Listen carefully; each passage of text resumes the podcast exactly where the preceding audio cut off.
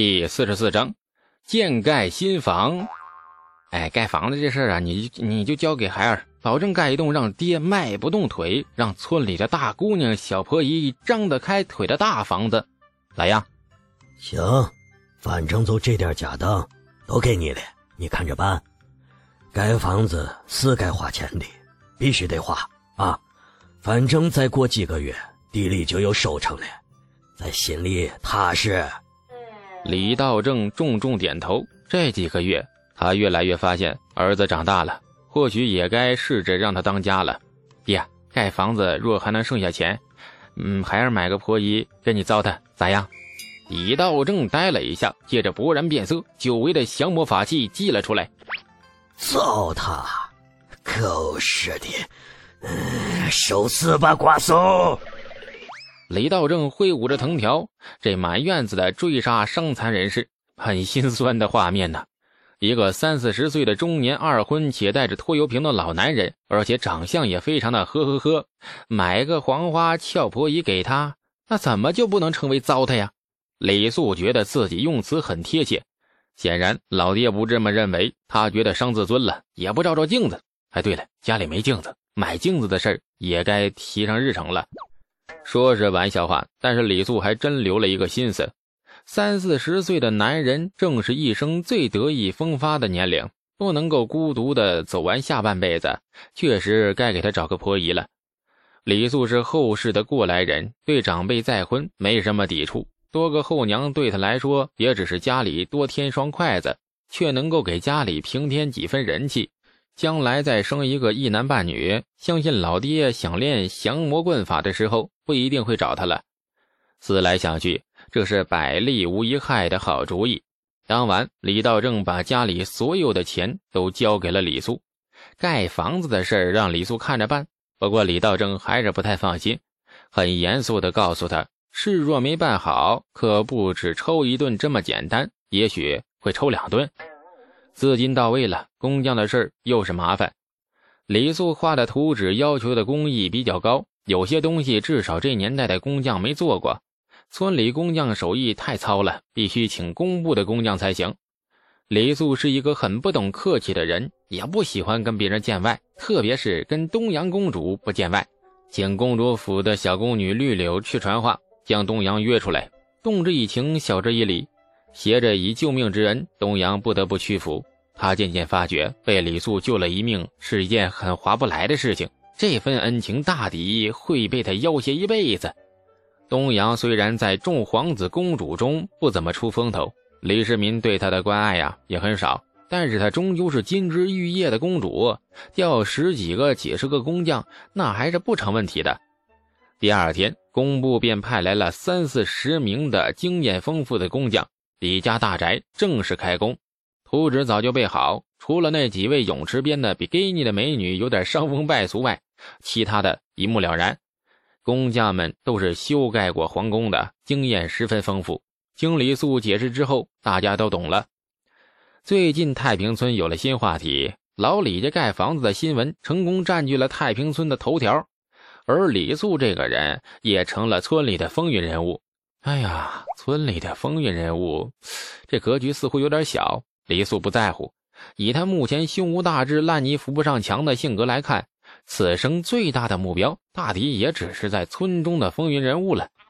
虽然耍点小聪明可以成为整个大唐的风云人物，奈何这位风云人物不喜欢太风云了。村里就够了，让他更出名，不是不能商量，那得给钱。乡亲们对李素的印象越发的高深莫测。数月以前，李家娃子只是一个唯唯诺诺、看起来有些懦弱的寻常农户娃子。若一定要说他有什么不同，大概这模样是长得周正一些，气质文雅些，不像是农家娃子。然而，这个娃子最近几个月却让人大吃一惊啊！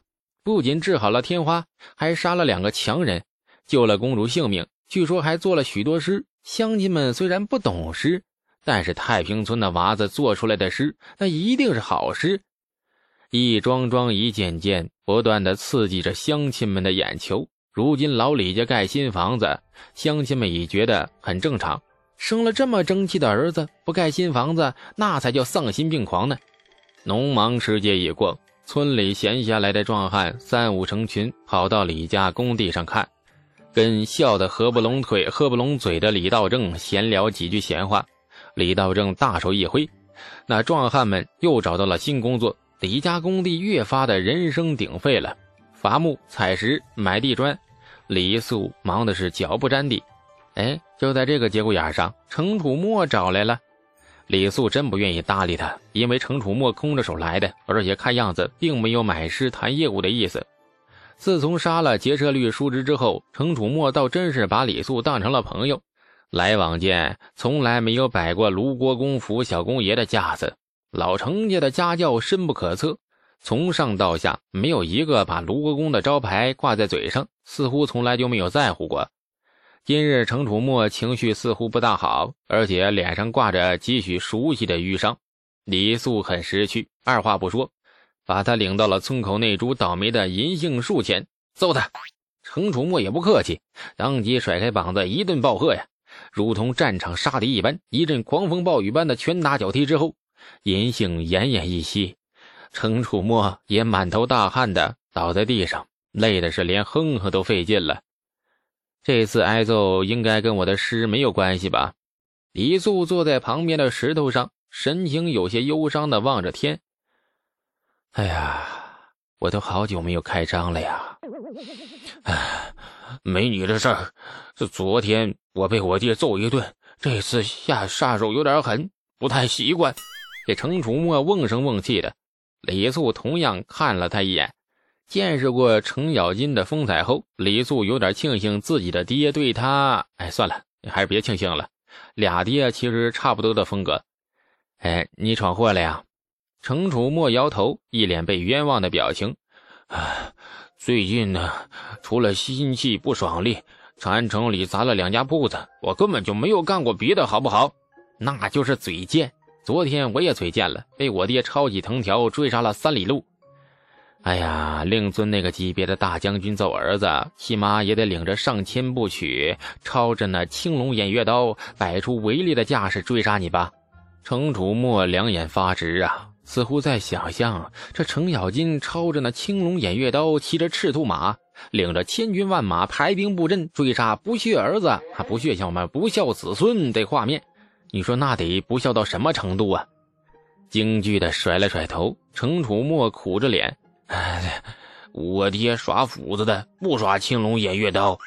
这仰天叹了一口长气，程楚墨忧愤地说：“哎，兄弟，你是不知道啊，我挨的这顿打呀，那叫一个冤呐，冤的好像就停。”这李素适时打断他的话头：“下午还得请人去山里把下面的原木运回来，太忙了，没有功夫听别人哎那个说那什么琐事况且他认为这程楚墨挨多少顿打都不冤，谁叫他摊上那么一个老爹呢？李素对权贵一直抱着很深的防范心理，在他的印象里，哎，这权贵属于蛮不讲理且掌握了讲道理的人的生杀大权。对这类油盐不进的杀夺只凭喜好的人，李素能避多远就避多远，这类人惹不起。然而，来到这个年代后，李素遇到的权贵却不是他印象中的模样。东阳公主、程咬金、程楚墨，这些人完全没有权贵的架子呀。李素小心翼翼的过后，在他们面前也渐渐变得坦然。如果大家处于人格上的同等地位相交的话，李素觉得程楚墨还是挺可爱的。挨过打的他，那更可爱了。程楚墨情绪很低落，他觉得老爹这次揍他揍得太重了，让他很不适应。更冤的是，揍得毫无理由，没招谁，没惹谁，无端端挨了一顿胖揍。按他的说法，那天他老爹下了朝，不知道受了朝里哪位大人的鸟气，回府摔碟子、摔盘子，而他很不幸的从那堂前路过，被眼尖的老爹看见。于是把他叫进堂里，二话不说揍了一顿。揍完以后，还指着鼻子怒骂：“以后你还敢不敢了？”程楚墨满脸委屈，满头雾水，满头白发，满没有头发，根本不知道以后什么事情敢不敢，只好点头说不敢。这程咬金大抵没出够气，瞪着眼睛问他：“你知道是啥事儿吗？你就敢不敢的呀？这程楚墨傻了半天，只好颓然承认不知道。然后程咬金一声长啸，揍了他第二顿。